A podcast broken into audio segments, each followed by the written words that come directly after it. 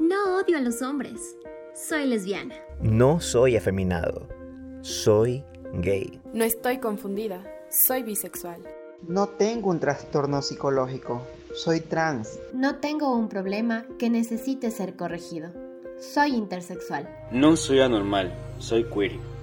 No soy contagioso. Soy una persona que vive con VIH. No vengo a robar. Soy migrante. No importa enfermedades. Soy migrante. Somos personas con los mismos derechos que tú. Somos personas con sueños igual que tú. Somos personas con obligaciones igual que tú. No, parecemos. Somos. Somos el podcast de diálogo diverso.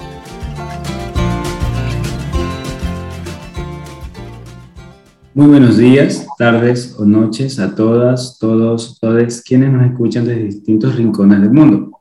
Bienvenidos al podcast de Diálogo Diverso.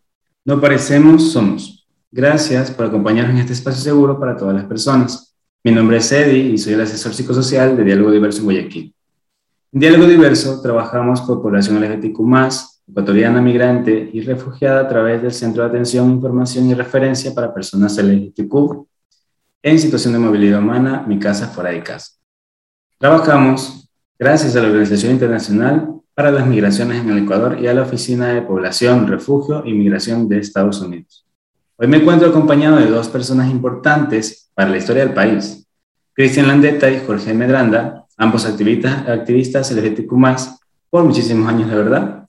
Jorgito, bienvenido. ¿Te quisieras presentar? Muchísimas gracias, un saludo con todos en donde quiera que nos estén escuchando. Eh, mi nombre es Jorge Medranda, eh, soy por ahora parte del equipo de Diálogo Diverso en, en el área de protección de derechos. Eh, bueno, he estado vinculado al activismo LGBTI desde 1991 con varias organizaciones. Muchas gracias. Qué maravilla tenerte, Jorgito, en este espacio, la verdad, enriquecedorísimo. Y Cristian, cuéntanos cómo estás. Hola, ¿qué tal? Eh, buenas noches a todos, todas y todes.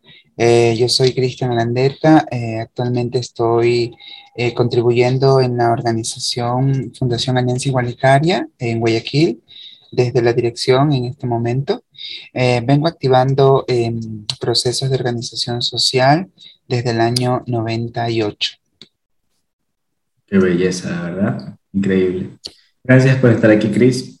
Eh, hoy les quiero proponer un espacio de recuerdos, de historia, pero también de reivindicación con miras al futuro más que nada. Hoy 24 años, más o menos la edad que tengo yo, del 27 de noviembre de 1997, donde se despenaliza la homosexualidad en el Ecuador. Antes de ello, las personas LGBTQ+, pedían ser encerradas de 4 a 8 años en prisión debido a su orientación sexual y o identidad de género. El Tribunal de Garantías Constitucionales declaró Inconstitucional el inciso 1 del artículo 516 del Código Penal ecuatoriano.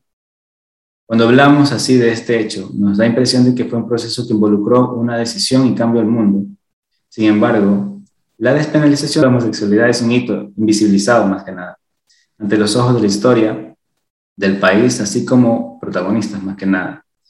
Activistas LGBTQ+, mujeres lesbianas, hombres gay, personas trans, que no solo dieron su tiempo y esfuerzo, sino también ofrecieron sus vidas en búsqueda de la libertad, incluidos eh, ustedes dos como panelistas, la verdad, yo creo que los he visto bastante eh, encabezando ciertos temas con respecto a esto y la verdad, eso por eso yo priorizaría bastante la participación de ustedes dos.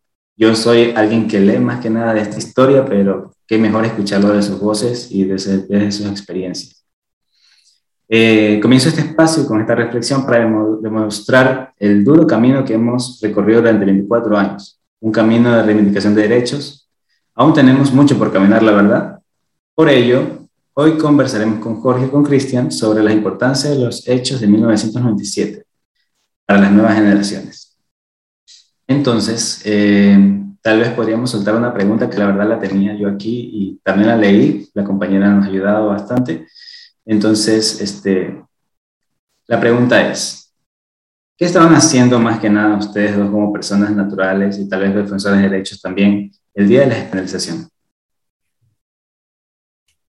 Wow, no sé si empieza Jorge o empiezo yo. empieza a creer, a ver, empieza a creer. A ver, verás, en aquel entonces mandas a mi mente a recordar un montón cosas, ¿no? Eh, en aquel entonces, bueno, yo me vinculo recién en el 98 a una organización social en Guayaquil, que era la única organización que promovía eh, derechos gays, eh, que era la Fundación Amigos por la Vida. Un año antes, bueno, yo, más que un año antes, cinco años antes, yo participaba en una, en una iglesia católica, ¿no? Eh, yo era catequista, era el, integrante del grupo de jóvenes, integrante del grupo de coro. Entonces, digamos que yo ahí me, formé muchísimo en torno al liderazgo, ¿no? Liderazgo adolescente, juvenil, y me fui como involucrando en esto, ¿no? En el 97, la verdad es que yo nunca me hubiese imaginado ni sabía que eh, existía o que la homosexualidad era penalizada en el Ecuador. Simplemente sabía que era homosexual, estaba en este grupo de iglesia, pero en, en, el fondo como tratando de curar como mi culpa, ¿no? Yo me sentía como en el fondo como, como medio mal de lo que yo hacía. Y recuerdo tanto, no recuerdo si fue en el, a inicios del 97 o a finales del 96, eh, salimos con un grupo de amigos, era un amigo gay, que era muy masculino, y una amiga que, un amigo gay que era como muy femenino, lo que nosotros decimos en la comunidad, eh, como muy fuerte, ¿no? Y salimos caminando por, por el centenario, y en toda la esquina del centenario había un banco, el ex banco de la previsora, íbamos caminando ahí, y recuerdo tanto que pasa un carro con unos chicos eh, súper guapos, ¿no? Eran blancos, guapos, así como cuando tú miras a un chico y dices, wow, qué lindo ese hombre, ¿no? Y mi amigo, el, el, el, el más fuerte, lanza un beso. Al momento que mi amigo lanza un beso, el carro se para en la esquina y mi amigo dijo, wow, los chicos me vienen a ver, o sea, como cuando tú dices, me levanté a alguien. Se bajaron del carro, lo cogieron a mi amigo, lo arrastraron, habían sido policías encubierta, se lo llevaron detenido y yo recién ahí entendí que no se podía ser homosexual o que no podía ser visiblemente homosexual. Entonces, ahí yo me enteré porque luego en mi barrio veo una peluquería y el, dueño de la peluquería hizo todas las gestiones, estuvo él detenido como cinco días, él tenía un cabello como largo, rizado, y se lo habían cortado a mate, salió cortado a mate el cabello, salió golpeado con la cara eh, de moretones, con el cuerpo de moretones que lo habían toleteado. Entonces, para mí fue un temor, un temor así como súper impactante y yo dije, yo no quiero ser homosexual, o sea, yo me metí más a la iglesia porque dije, no, yo no quiero ser homosexual, a mí me da mucho miedo. Y ya luego, este, al año siguiente me entero que la homosexualidad se había despenalizado y ahí fue cuando me vinculé a una organización y estaba como muy, muy calientito porque ya empezaba otro proceso histórico que era el tema de la reforma constitucional. Pero básicamente en el tiempo de la despenalización, pues yo estaba metido en una iglesia trabajando desde los grupos de base comunitaria en una iglesia católica. Muy bueno, la verdad una experiencia fuerte, compleja, Actualmente te podría decir, yo desde mi experiencia nunca viví algo así. Eh, no podría decirte algo parecido, o sea, similitudes mínimas tal vez, pero actualmente es diferente el, tipo de dinámica que tenemos la población LGBT como tal. Cuéntanos, Jorito, ¿tú qué estabas haciendo ese día como tal de la despenalización? Es algo que no me puedo olvidar nunca en la vida. Era jueves 27 de noviembre de 1997 y como todos los jueves en una organización que, bueno, pues era hegemónica en, muchos términos, en una organización LGBT que era hegemónica en muchas cosas en, a nivel nacional, sí, que tenía un trabajo muy íntimo con esta eh, organización que ha mencionado Cristian, con estábamos desarrollando un espacio que se denominaba Punto Rosa, que era un espacio de encuentro de personas LGBTI para conversar de diferentes temas. Esta organización, pues, los, a, a, los ojos de la ley, sí era una organización proscrita. Sin embargo, pues nos reuníamos y todas estas cosas. Entonces, en uno de los espacios habían talleres, habían encuentros, había diferentes cosas uno de los espacios que era semanal, pues era Punto Rosa, los jueves en la tarde, como a las seis de la tarde. Entonces, el tema de ese día era precisamente el proceso de despenalización de la homosexualidad. Y teníamos pues unas invitadas que que iban a hablar sobre el tema legal, ¿no? Entonces, eh, mientras esto ocurría, pues ya hablaban de los pros y los contras, de que qué tan difícil podría ser la despenalización en el momento histórico que vivía el Ecuador, qué posibilidades había de que la Corte, eh, en, la Corte Constitucional, que ahora se llama así, en ese momento el Tribunal de Garantías Constitucionales, pues pueda aprobar esta demanda. Mientras esto ocurría, eh, siempre estábamos en contacto con un abogado eh, amigo que estaba siguiendo el proceso en, en, el mismo Tribunal de Garantías Constitucionales en ese momento. Recuerden que no habían celulares, ¿no? Entonces había que correr a buscar un teléfono en una tienda, pues y así habíamos quedado en que se iba a pagar a la señora de la tienda más cercana para que nos preste el teléfono y poder estar comunicándonos con el teléfono fijo de la oficina. Entonces, en, un momento, eh, para esto, eh, mi compañero, eh, yo era voluntario en la organización, y mi compañero, que era el quien dirigía el espacio, pues él había conseguido una extensión del teléfono para poner hasta la sala donde estábamos en la reunión. En un momento dado sonó el teléfono. Entonces mi compañero contesta el teléfono y, y dice, bueno, sí, hola, sí, ¿cómo estás, Patricio? ¿Qué pasó? Entonces dice, bueno, eh, alguna cosa le estaba contando, entonces mi compañero pone una cara de tristeza y dice, bueno, pues sí, esperábamos una noticia de ese, de ese calibre, ¿no? Está bien, Patricio, pues eh, vamos a seguir eh, en esto, eh, les voy a comunicar a todos porque están todas, todos, todos, estamos aquí en esta reunión y mm, ya les voy a comunicar. Entonces él cuelga el teléfono y dice, bueno, eh, tengo que comunicarles una noticia, ¿no? Y así con una cara de tristeza y en, el auditorio que estábamos ahí, que éramos como unas 30, 40 personas, entre nosotros decíamos, bueno, sí, ya nos imaginábamos, no iban a despenalizar, pues eso es lo que nos va a decir, ¿no? Entonces, él dice, con, con mucha sorpresa, yo puedo, eh, les voy a indicar que, con cara de tristeza, ¿no? Que, y se pone a gritar así, se despenalizó la homosexualidad en el Ecuador. Entonces, fue como habernos, eh, no sé, nos entró una cantidad de energía todos en el cuerpo, lanzamos las sillas y nos pusimos a saltar, a gritar, a brincar y todo. Y entonces eh, con el, tema del sonido que tenían ahí un, un aparato, esos equipos de sonido que, de esos de las casas que teníamos ahí, alguien tenía listo, como siempre, sí, el, un cassette con esta canción, ¿A quién le importa? de Alaska y Dinarama. Entonces pusieron esa canción y todos nos pusimos a bailar. Y a gritar, y a zapatear, y a subirnos de las mesas y todo lo que ustedes se puedan imaginar. Entonces era un momento de felicidad increíble. Entonces, em, ahí este, este compañero, bueno, se acaba la música, la algarabía, dice, bueno, calmémonos un ratito, les cuento una cosa. Entonces, eh, bueno, hay que esperar que salga la, la resolución que ya la van a publicar, porque era el 27, ¿no? Ya se, iba, ya se estaba publicando prácticamente. La resolución en, realidad se había tomado el 25, pero esta, esta noticia de la publicación en el registro oficial, que es el diario del Estado, entonces ya se daba por sentado que estaba despenalizada la homosexualidad. Entonces esa era la noticia principal. Eso era una primera aclaración que nos hizo. Y la segunda es que dijo, bueno, muy bien, aquí tenemos que, que ver qué es lo que va a venir hacia el futuro porque lo que está pasando ahorita es que se despenaliza, pero ahora tenemos que saber cómo es, qué mismo significa esto. Entonces todo el mundo dijo, bueno, no importa, que pase lo que tenga que pasar, pero está despenalizado. Entonces esa noche que alrededor de las nueve de la noche cerramos el evento, pues cada uno se fue para su casa con una intensidad, con una alegría, con una felicidad pues indescriptible. Y también algunos de, nuestros compañeros en ese momento dijeron, bueno, pues hasta aquí va mi camino porque esto es lo que esperábamos y si ya está despenalizado, pues ya me voy a mi casa, ya no pasó nada más, eh, ya se han cumplido todos nuestros sueños y seremos felices de aquí en adelante. Sin embargo, algunos pensamos más bien que aquí empieza el camino.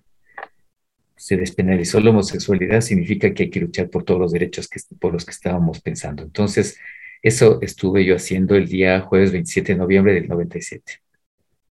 Maravilloso, Jorgito, la verdad. O sea, te podría decir yo que crecí en el marco de la despenalización como tal, pero como tal eh, es algo que no se ha dejado de luchar, algo que no se ha dejado de tratar de no dejar de resaltar es una lucha constante como para que se marque una importancia de lo que pasó, de lo que es y lo que va a ser, ¿verdad? Entonces, así lo veo yo, desde mi punto de vista, cosas han pasado y obviamente han formado parte de una historia que nos ha marcado a todos, parecería. Eh, otra pregunta que yo tenía lista, la verdad, me hace, me hace, me ronda un poco en la cabeza también es, desde sus vidas entiendo que hay dinámicas diferentes, pero por ejemplo, ¿Cómo iba su vida antes de esta despenalización? Por ejemplo, entiendo que, por ejemplo, Cristian estaba dentro de un contexto un poco de doctrina, más que nada religiosa. Pero, por ejemplo, Cristian, ¿cómo era tu vida desde esto? O sea, pero Mira, cambió? mira eh, o sea, si cambió después o antes de la despenalización. Antes de, antes. O sea, antes de la despenalización, te digo yo, eh, adolescente, em, chico de, de, casa de papi, de mami, que no me dejaban salir más allá que al colegio y con un hermano mayor y, y a la iglesia porque quedaba la vuelta de mi casa. Este, eh, realmente yo desconocía muchísimo en torno al tema de la despenalización. Yo lo que sí podía sentir, y claro, nunca, eh, nunca me sentaba con, con mi mamá o con mi tía que, vivía también con nosotros, nunca me sentaba a preguntarle por qué eh, habían batidas, ¿no? Porque yo en Guayaquil, yo acá viví, bueno, yo crecí en una zona de tolerancia eh, donde había mucho trabajo sexual, había muchos, muchas cantinas, muchas residenciales, que es donde iban las trabajadoras sexuales, pero las, las trans, por ejemplo, cuando llegaban las batidas, todo el mundo corría, entonces era como normal gritar en mi barrio, batida, batida, así como cuando llega el metropolitano y dicen 11, 11, que, todo el mundo tiene que correr con, con sus cosas en la vía pública, era como corra que viene la batida, pero cuando, cuando corría alguna compañera travesti, que le la travesti está corriendo, nunca yo entendía por qué era, ¿no? Entonces, para mí la vida impactó muchísimo, fue cuando te digo que salimos con, con, una, con un amigo que tenía uno o dos años mayores que, que yo, y para mí yo recién ahí entendí lo que significaba, porque claro, mi mamá no me dejaba ni siquiera ir a meterme a la peluquería de la esquina, que era la única peluquería del barrio, y donde en la peluquería habían, atendían dos chicos gays, ¿no? uno adulto y uno medianamente eh, eh, joven adulto, digamos.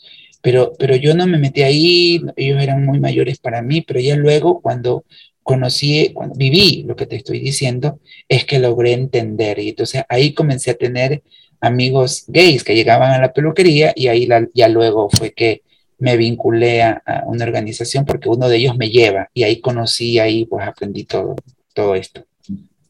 Te cuento desde mi experiencia, tal vez un poquito antes de darle la palabra a Jorgito, es que me ha pasado algo parecido. Por ejemplo, también mi mamá, por ejemplo, me llevaba a la peluquería, pero no me quería que llevara a la peluquería que trabajaba una persona LGBT en general. Tal vez el, el gay o como dicen los trans, ¿Por qué? Porque, o sea, por las razones ella tendrá, pero ella también vivió en una parte en la que era la discriminación algo tomado como una normalidad. No, no tienen ni idea de, por ejemplo, en su caso, mujer heterosexual, sí, muchas cosas más, no tenían ni idea de qué era la despenalización. Tal vez pasó y se decretó algo, pero ella no tenía mucha idea. Por eso creería que también después de que se despenalizó, para todos, incluido todo tipo de diversidades, siempre fue necesario como que compartan la información. Por ejemplo, mi mamá en su momento no tenía ni idea. Y yo crecí con ese desconocimiento, por ejemplo. Ya vine a conocer después cuando me interesó el tema, digamos, 17, 18 años, y yo mismo busqué la información, pero no todos, todos, todos buscamos, no todos nos pasa igual, y si es necesario. Jorgito, ¿qué, ¿qué, tú dirías? ¿Crees que de verdad hubo un, un cambio en tu vida antes de la despenalización y el después? Bueno, yo había decidido buscar ese cambio desde antes, ¿no? Como les decía, yo me vinculé al activismo directamente en 1991. Eh, y, para esto creo que vale lo que les voy a contar. Eh, yo entré al ambiente, sí, Cristian nos decía que entró al ambiente cuando todavía estaba adolescente, en entre 97 y 98, yo entré al, ambiente eh, cuando tenía 21 años, en 1986. Entonces, el ambiente para mí en ese momento era las discotecas, uno que otro bar, pero todo era a oscuras, todo era escondido, todo era prohibido, había que tener códigos, había que tener eh, maneras de conocer los espacios, había de que cuidarse, hacer planes para salir, pero no planes de que qué chévere me reúno con mis amigas y me voy a, bailar, no, planes en caso de que haya batida, qué es lo que vamos a hacer, en caso de que le cojan preso a alguien, qué vamos a hacer, en caso de que nos toque huir, a dónde vamos a huir. Entonces, esto era estresante para mí. Y yo les decía a mis amigas, les decía, bueno, algo tenemos que hacer al respecto. Alguien tiene que estar haciendo algo. Y, lo que decían la mayoría, casi todos, sí, era que, em, y digo todos porque todos eran mis amigos gays, no, casi no tenía amigas en ese momento. Entonces, eh, me decían, eh, así es la situación, tienes que acostumbrarte porque así es y así ha sido siempre. Yo decía, no puede ser, si no estamos haciendo nada malo. ¿Por qué tenemos que vivir en las sombras? ¿Por qué tenemos que vivir en la oscuridad? ¿Por qué tenemos que tener códigos? ¿Por qué nos tiene que perseguir la policía? ¿Por qué tenemos que tener miedo cuando pasa un, escuadrón volante, que eran estos camiones de policía que habían en esa época, ¿no? Entonces, ¿por qué tenemos que tener eso si no, no estamos haciendo nada malo? Entonces, siempre estaba yo como tratando de buscar, tratando de buscar, me decían, sí, sí, creo que hay una fundación, pero no, no conocemos, no sabemos. Y bueno, pues pasaron los años, hasta que un día yo ya, ya cogí amor a la discoteca y yo estaba los viernes y los sábados ahí, pero plantado, si es posible, antes de la hora indicada. Y claro, ya con, lo, con este asistir a cada rato, pues yo llegaba temprano y ayudaba a las personas que limpiaban, que cargaban las, las jabas de cerveza, las jabas de, de, de colas, de refrescos uh, para ingresar en el local, etcétera. Y ya me ponía yo a trabajar hasta que sea hora de, de bailar.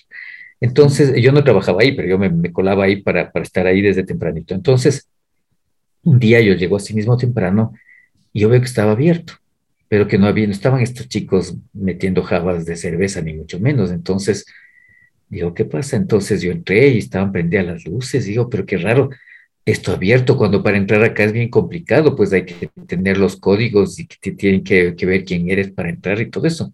Eran como las cinco y media, seis de la tarde. Entonces yo entro y un señor alto, ¿sí? Calvo, me, me da la bienvenida, ¿no? Entonces yo le saludo y yo nunca le había visto y, y me dice, bienvenido, estamos en una reunión, ¿quieres pasar? Entonces le digo, claro, sí.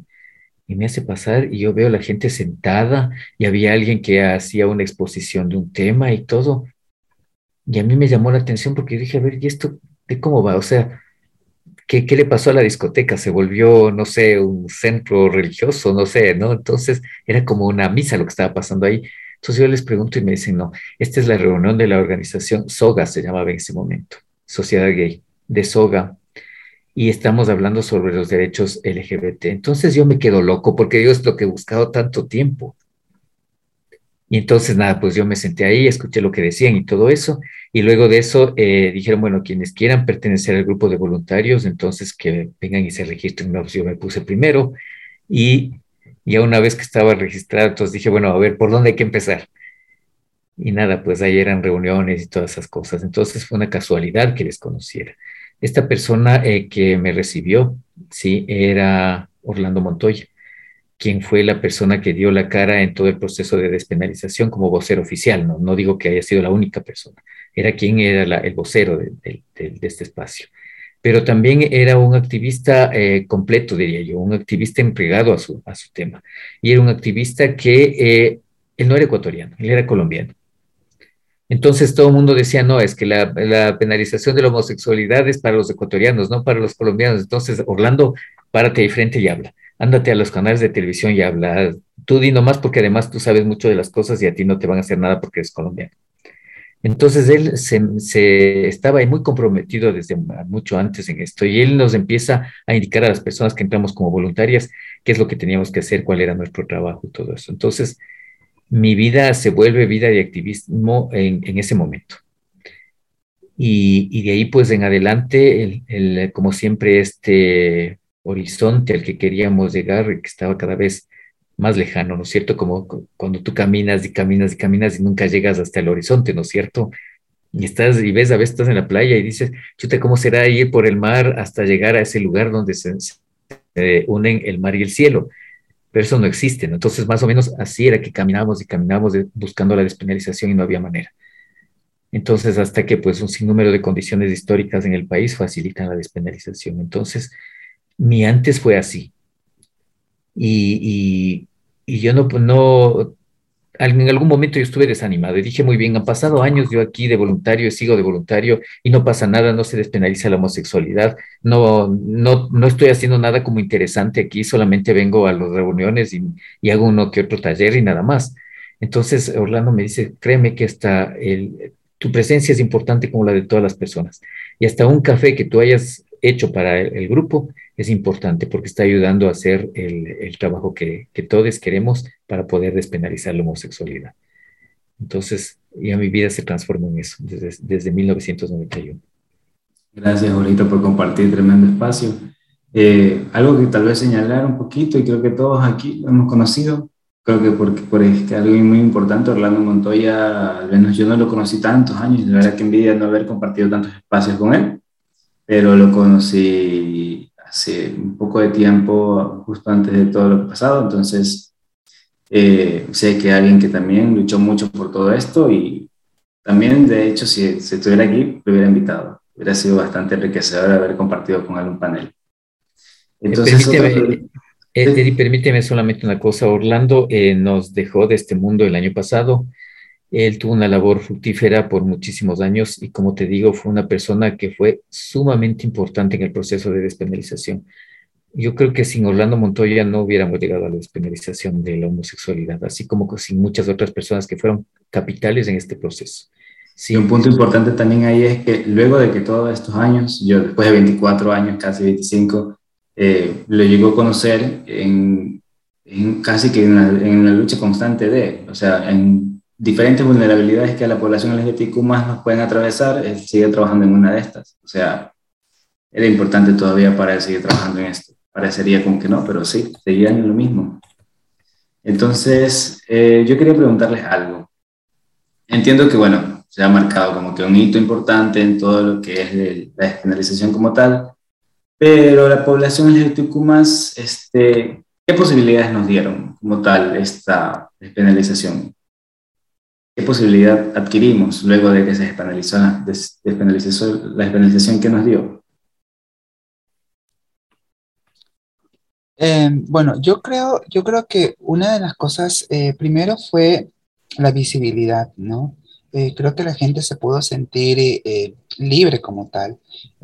yo te puedo hablar desde, desde mi propia experiencia cuando, cuando a mí me llevan y, un amigo me dice, mira, hay una organización, eh, y claro, cuando, Patricia, cuando Jorge eh, menciona los jueves y dice Punto Rosa, yo recuerdo los jueves en Fami Vida con Claver Coiris, porque era como el prototipo de Quito, vamos a hacerlo en Guayaquil, eran los únicos, digamos, dos espacios que en ese entonces no se podía hablar de derechos gays públicamente, sino que se hablaba de promoción de la salud.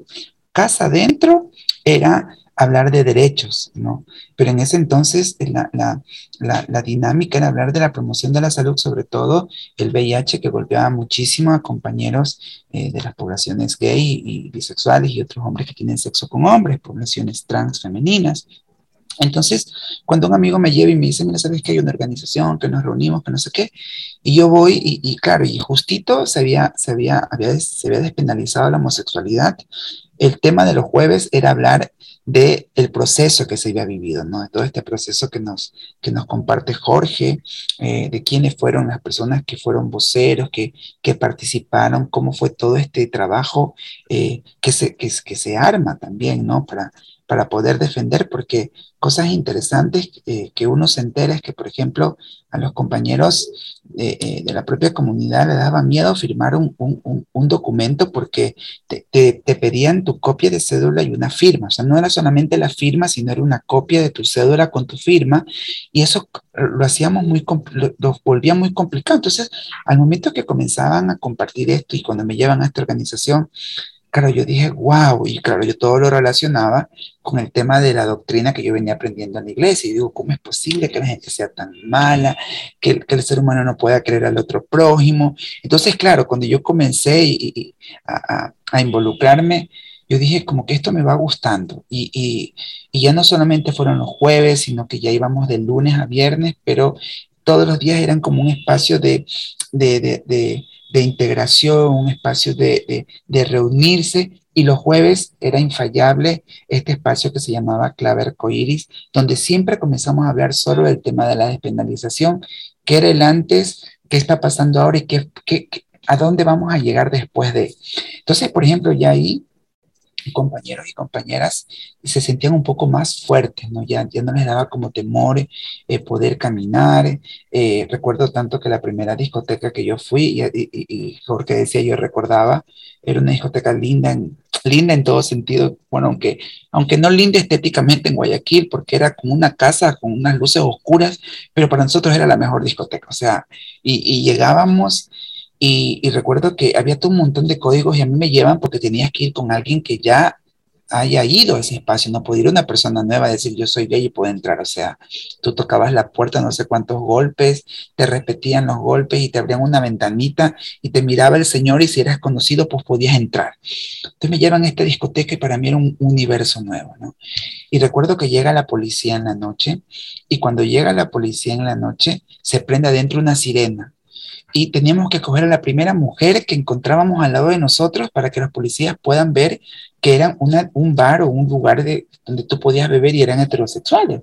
Y recuerdo que yo no cogía a nadie porque me quedé tan asustado, pero la policía entró, miró a todo el mundo, pidió papeles y salió. Pero más allá de eso, la gente ya no tenía temor porque decía, que no nos van a llevar presos, ya no ya no nos pueden hacer nada. Entonces recuerdo que en ese entonces el Neptalí, que era el, director de Famivida en ese entonces también, que, que ya no está entre nosotros acá en el mundo terrenal, él estaba así como muy, como muy al cañón. Dijo, si pasa algo aquí, aquí ya no nos pueden hacer nada porque estaba como la defensiva, ¿no?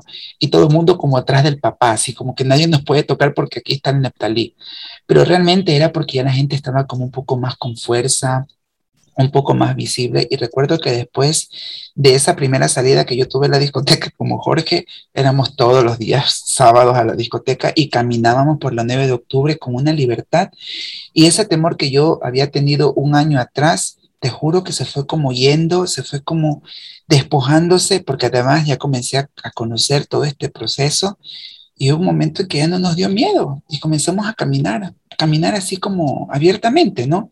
Eh, no cogidos de la mano como lo pueden hacer ahora, no abrazándose, ¿no? Pero íbamos caminando normalmente con el, con el gay que se le notaba, con el gay masculino, con la chica lesbiana, normalmente por la 9 de octubre. Yo creo que el proceso de despenalización eh, eh, sirvió como para que la gente diga, rompo la jaula y, y ahora sí puedo volar, ¿no? Maravilloso, o sea, más que nada un mensaje de libertad que nos das, es, es bonito. ¿Qué, ¿Qué, qué, quisieras mencionar, Jorgito? Veo que estás muy, muy feliz. Es que estoy feliz porque me recuerda muchísimas cosas y me da tanta alegría saber que cómo fueron estos procesos, ¿no? El, el, vivir en libertad que decía Chris, que me parece súper, súper importante. Entonces, eh, yo te diría que fue literal cambiar de la noche al día porque todo lo que pasaba en la noche, entonces ahora ya se podía hacer en el día, ¿no? Tú podías salir, como dice Cristian, entonces podías reunirte con las personas y todo eso. Acá en Quito, en la gente del ambiente empezó a salir y empezó a performatizar cosas que hubieran sido raras, ¿no? En cualquier situación antes de la despenalización. Y por ejemplo, eh, algunas amigues eh, que eran muy fuertes, como decía Cristian, es decir, hombres muy femeninos, entonces te encontraban en la calle y se volvían totalmente locas, como decimos en el ambiente, y, hacían su pasarela en la vereda y te venían a saludar y gritaban, amiga, ¿cómo estás? Qué gusto de verte, que no sé qué, así, que la gente oiga y todo mundo, todos los, los gays, eh, eh, sí, nos dábamos beso en la mejilla en la calle. Y si la gente nos mira, pues que nos mire. Entonces, uno de los lugares, no había redes sociales, ¿no? Entonces, el lugar donde ocurría lo que ahora ocurre en las redes sociales en Quito era el Parque del Ejido. Entonces, en ese parque se encontraban los chicos y se hacían amigos y había encuentros de todo tipo. Era un sitio de cruising también. Entonces, en una tarde hubo una redada y un amigo estuvo ahí. Entonces vino la policía y le cogió a todos los maricones y les hizo poner en una fila. Y les dijo que bueno, que ahora va a pasar no sé qué. Entonces mi amigo se, se dio un paso adelante y le dijo, no, usted no puede hacer esto ¿Y sabe por qué? Porque ahora nosotros tenemos derechos. Así que muchachos, aquí no estamos haciendo nada, vámonos. Entonces el policía se acercó y le pegó y le botó. Y él le dijo, usted, señor policía, puede matarme, pero eso no va a quitar que desde ahora ya tenemos derechos. Entonces todos los chicos oyeron eso y se dispersaron y se acabó la redada. Entonces era, era un momento también de desafiar. Entonces eh, habían entrevistas incluso en medios de comunicación, que no solamente eran hechas a los voceres oficiales, sino también a cualquier persona de la comunidad que quisiera hablar de su experiencia. Entonces, había muchísima información en la prensa, escrita especialmente sobre el tema. Y eso como que de cierta manera allanó el camino para lo que se venía después y Cris ya nos adelantó, que era el proceso de la constituyente del 98. Eso ayudó mucho, ¿no? Este, esta, estas entradas de prensa que habían a favor de los derechos LGBTI. Entonces, eh, reviví también cuando Cristian estaba contando sus anécdotas, reviví la alegría de poder caminar a la luz del día, de poder ser nosotros a la luz del día.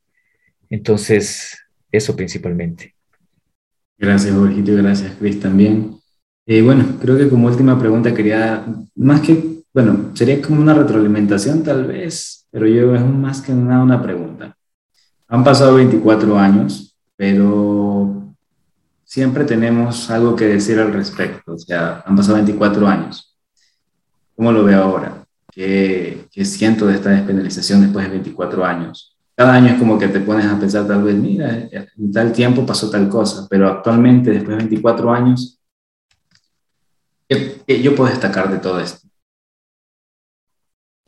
Chuta, una pregunta bastante complicada porque, y digo complicada al menos para mí, porque creo que por un lado siento que eh, las poblaciones sexodiversas eh, eh, en la actualidad han logrado, por un lado, visibilidad. Esa visibilidad ha permitido permear un avance súper progre en torno a los derechos de la comunidad a partir del 98 que se, que se reforma la constitución en Riobamba y claro, eh, y ahí em, las personas que estaban al frente de este proceso eh, fueron muy estrategas y aprovecharon este, esta coyuntura, ¿no? que de otros movimientos como el de jóvenes, el de indígenas, eh, también tomaron protagonismo cómo se aprovechó de ese momento para poder posesionarnos como sujetos de derechos, eh, creo que ese fue el primer paso como para decir, ahora sí, ahora ya no podemos decir que la organización es de promoción de la salud, sino que ahora somos una organización que defiende derechos gay porque somos ciudadanos.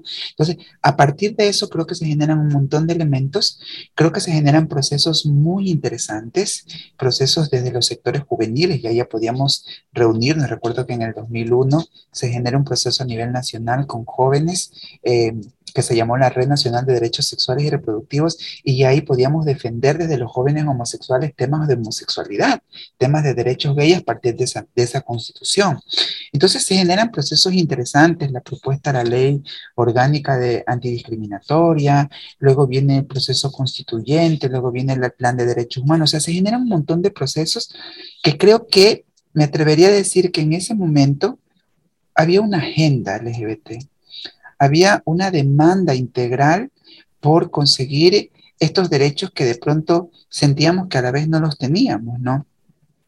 Creo que a partir de lograr el aterrizar estas demandas en todo este proceso entre el 2000, entre el 98 y el 2008, que es constituyente en Montecristi, creo que logramos posesionar ya la agenda, eh, las demandas en esta nueva constitución que además eh, tipifica los, los, crímenes de odio, ¿no? Y se da vuelta al tema de, de, de, las formas de discriminación, penalizándolas, ¿verdad? Pero siento que luego de Montecristi, las, em, no, no, no, podría decir las poblaciones, no sé si decir los activistas, las organizaciones, entramos como en una zona de confort y entramos en una zona como, ok, ya eh, posesionamos lo que queríamos y ahora qué.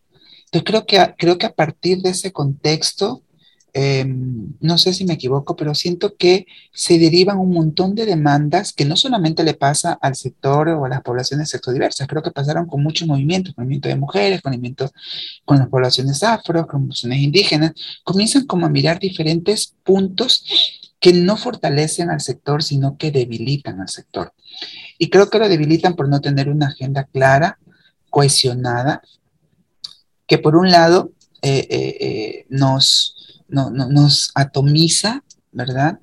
Y que por otro lado las nuevas generaciones terminan sin entender este proceso. Entonces, claro, por ejemplo, en Alianza Igualitaria, que somos una, una organización que en su 90% trabaja con adolescentes y con jóvenes, cuando comenzamos a contarle estas historias, nos dicen, no puede ser, eso existió. Digo, eso pasó. Entonces, eh, eh, ahora que puedas hacer cruising, que te haya un montón de discotecas, que te vas a la más bonita, la más regia, que hayan aplicaciones, que el celular, la tecnología, o sea, en Ecuador pasaron otras cosas para que estas nuevas generaciones puedan eh, vivir, ¿no? de manera libre, satisfactoriamente, no sé si, si completo o no, pero, pero yo lo que creo es que al final este vacío también como nos debilita eh, eh, el no conocer el proceso histórico. Y yo siempre recuerdo lo que Orlando me decía, ¿no? Me, Orlando siempre me decía, si no conoces la historia, estás meando fuera del tiesto. Así que hay que ubicarte y tienes que siempre hablar de la historia, no te puedes olvidar de la historia, es como, es como el Padre Nuestro, me decía él. Entonces, claro, como yo, yo empecé adolescente, me metí joven, siempre representé estos espacios juveniles, entonces cuando yo ya estaba un poco más adulto, yo seguían convocándome a los espacios juveniles y Orlando me decía, la eterna joven, sigues moviendo a los jóvenes, sigues hablando con los jóvenes. Yo le digo, Orlando, ¿pero qué quieres que haga? Entonces él me decía, no te puedes olvidar de la historia, hay que hablar de la historia. Entonces, cuando yo hablo de la historia ahora con estas nuevas contemporaneidades, siento que en algún momento las organizaciones se olvidaron de esta parte, ¿no? Porque claro, luego yo me desvinculo, yo trabajo para el Estado, desde ahí hago otras cosas. Entonces, este, siento que hubo, una, una parte que no, nos, que no nos permitió como tener esa claridad de ruta que sí lo tuvimos entre el 98 y el 2008, que fue una, un contexto totalmente diferente eh, luego de Montecristi. Entonces, yo sí creo que ahí, ahí hay que nuevamente sentarnos a la mesa y, tratar de pensar hacia dónde caminar como colectivo, ¿no? Eh, LGBTIQ más. Gracias, Cris, muy bonito. Cuéntanos, Jorgito, ¿quieres decir algo? Bueno, yo primero coincido totalmente con Cristian. Es decir, sí había una agenda eh, antes del 97 y entre el 97 y el 2008. Sí había una agenda LGBT. Las organizaciones sí, a pesar de que muchas de las personas que estaban al frente no se querían, sí, eh, teníamos un horizonte común y para allá le apuntamos. Entonces se abrió una brújula y nos apuntaba hacia un sector donde teníamos que ir para poder acceder a nuestros derechos y también llevar eh, a nuestra población y a nuestros colectivos hacia ese, ese poder conquistar los derechos, entonces sí lo hicimos. Entonces, eh, Cristian ya hizo todo un recuento y, me permito subrayar algunas cosas. Primero, la constitución del 98. Sí hubo agenda para entrar en la constituyente, era una constituyente que no era de elección popular, eran notables, entre comillas, quienes estaban en esa constituyente, pero teníamos una posibilidad que iba de la mano de una mujer feminista y que al mismo tiempo era indígena. Y se, consiguió en el artículo 23, número 3, en, en lo que tiene que ver con igualdad ante la ley, la no discriminación por orientación sexual. No pudimos llegar a identidad de género porque esto ya nadie lo entendía y nadie lo quería asumir. Y como no era parte del tema de la despenalización, entonces no se puso. Tuvimos que esperar 10 años hasta 2008 para poderlo introducir en la constitución de, que es la que eh, rige ahora en el Ecuador. El Plan Nacional de Derechos Humanos que vino inmediatamente, eso vino a, dar... Em, cuerpo a todas estas acciones que queríamos y, que tenían que ver con el texto constitucional. Entonces, eso se, trabajaron diferentes cosas, pero ya había una mesa específica LGBT. Y a través de esta mesa, en las organizaciones nos encontramos en algún momento y pudimos caminar y decir muy bien, mire, Estado, esto es lo que necesitamos y, vamos a seguir para allá. Entonces, sí estaba trazado ese horizonte como llegamos a 2008 con esa intención logramos algunas cosas en la Constitución que está en vigencia. Sin embargo, sí, y, a mí me, a veces me duele eh, eh, pensar en esto, las intenciones políticas de los movimientos eh, em, que, habían logrado el poder en esos años, entre 2007 y 2017, sí, eran precisamente de, em, de construir el movimiento social en el Ecuador. Entonces, a través de diferentes tácticas van destruyendo los espacios de, las, de los movimientos sociales. Entonces, Cristian también nos dijo que así, como se había fragmentado a indígenas, se había fragmentado a las mujeres, se había fragmentado a los campesines, entonces también en algún momento incursionaron para fragmentar al este incipiente movimiento LGBT que existía. Y yo creo que lamentablemente sí lo consiguieron. Y, por eso es que ahora, y, Cristian nos lo dijo también claramente, entonces la lucha es atomizada, cada uno rema para su lado.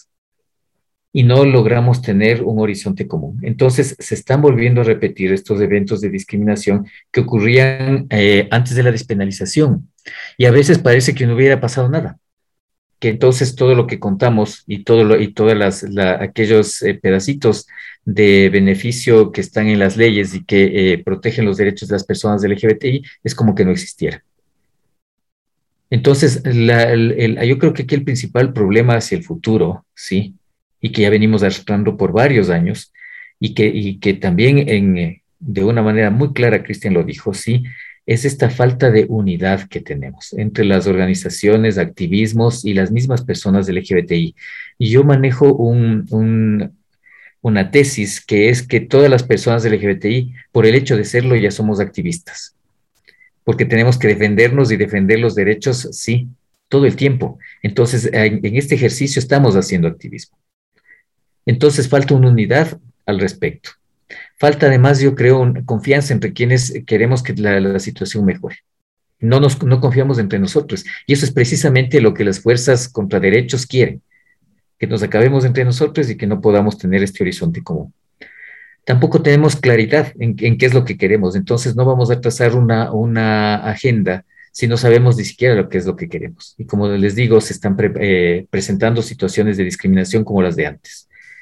No hay organización, duplicamos los temas y nos cansamos y vamos a acabar rodeando el activismo. No queremos lo que hacemos. A veces ya, me toca porque me toca.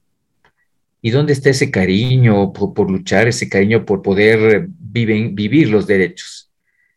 Por poder salir de la mano con alguien, sí, que a mí me guste, por poder saludarme con quien yo quiero en la calle como a mí me guste y por poder decir y hacer ejercicio de la libertad de expresión sin que nadie me tache. Tampoco nos hemos agradecido por todo lo bien que hemos hecho hasta ahora, porque hemos ganado un montón de cosas. Si nos podemos comparar con los países vecinos, nos vamos a dar cuenta de que tenemos un montón de cosas conquistadas y no nos hemos agradecido por eso. No nos cuidamos. Pensamos que, claro, que ah, me tocó esto del activismo y tengo que llegar hasta las últimas consecuencias, incluso a costa de mi propia supervivencia y de mis propios derechos. No, no es así. Las personas LGBTI que estamos en el activismo también tenemos derechos humanos y tenemos que cuidarnos porque si pretendemos guiar a otras personas en este camino de los derechos, pues tenemos que empezar por nosotros. Yo creo que también falta bastante respeto. Los enemigos no somos nosotros mismos. Los enemigos están afuera, que son todas estas fuerzas antiderechos. Y también yo creo que hay una alta responsabilidad de todas las personas del LGBTI, no solamente de decir que esta es una lucha del activismo, es una lucha de todos. Y es una lucha en la que si vamos viendo también hay otras intersecciones que nos, nos pueden hermanar con otras luchas de otros sectores sociales, porque resulta que también somos humanos y que también sufrimos de otros atropellos que el sistema hace contra las personas. Entonces, eh, yo empezaría por esto, por, por eh, agradecernos, por reconciliarnos, por unirnos y por trazar un horizonte común. Hemos tenido algunos intentos, pero yo creo que nos debemos a, a eso y que Cristian también lo, dijo y él trabaja con gente joven, entonces em, promocionar, porque también eh, yo creo que de cierta manera, y con todo respeto a mis compañeros activistas, sí, las personas que ya eh, empezamos con el asunto de la despenalización o que estuvimos desde antes, tenemos una manera de pensar y actuar que tal vez corresponde a esa época. Las cosas han cambiado tanto y las personas jóvenes, sí, si no se acercan a las organizaciones es porque de pronto nosotros tenemos una manera de dirigir las cosas que ya no va con el tiempo. Y es hora de que los, activismos jóvenes se incorporen y tomen la, la posta. Entonces, pero ya es hora. Gracias, Jorgito. Lo que yo tal vez podría remarcar de todo esto que me han dicho ustedes dos, que créanme que tanto aprendizaje como para mí, como para todos los que nos hayan oído hoy día, todas, todos, todos, es que tal vez nos deje un mensaje de compromiso como tal. Compromiso con con cosas que han pasado antes, con cosas que siguen pasando actualmente. Eh, tal vez desde mi experiencia les podría decir que es complejo, es complejo comprometerse a un aprendizaje, comprometerse a compartir el aprendizaje, tanto dentro de tu familia, dentro de tu equipo de trabajo, en el caso de nosotros que somos activistas, por ejemplo, o hasta dentro de nuestras propias familias, es muy complejo hablar del tema. Eh, porque así mismo como nosotros somos trazados por ciertas situaciones, las familias también están trazadas por ciertas situaciones, tanto discriminatorias como etcétera, etcétera, etcétera. Entonces, el aprendizaje es complejo.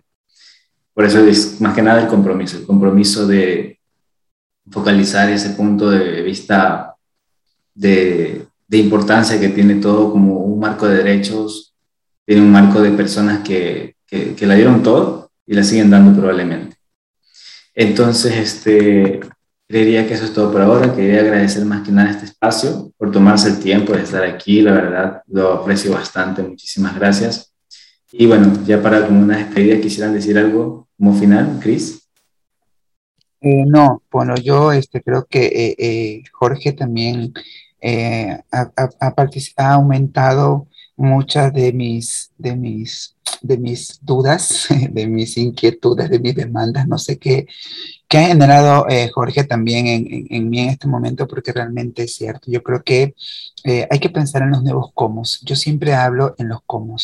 Hay que pensar en, en, esas nuevas metodologías, en esa, en esa contemporaneidad que están haciendo y que, no, y que no somos nosotros. Nosotros ya pasamos esa época y cómo aprovechar estas, las redes multimedia, los TikTok, eh, las nuevas formas de comunicación y de socialización que tienen las nuevas generaciones justamente para no olvidar ese legado que, que como te digo, el Orlando siempre, siempre me lo mencionaba y, y yo siempre trato de hacer eso, o sea, siempre trato de, de, contarle a la gente así en medio de, de, una tomadera, de una chupa, de un cafecito, algo, cuál fue la historia, porque yo creo que el que no conoce la historia desconoce cómo, por qué puedes caminar libremente por la calle, o por qué puedes estar con tu novio en el cine, en la discoteca Stray, no sé qué. Ahora mismo en Guayaquil ya ni hay discotecas de la comunidad, ¿no? En algún momento nosotros decíamos con Etalí, no deberían haber discotecas destinadas para la comunidad, sino que tú deberías entrar a cualquier discoteca sin que nadie te diga que eres un no eres gay. Sin embargo, hay algunas personas que se sienten más cómodos y más libres en estos espacios creados para ti mismo, ¿no? Sin embargo, creo que hay que ir pensando también en estos espacios gay friends, espacios más amplios, pero eso es parte de esa dinámica que planteaba justamente Jorge, ¿no?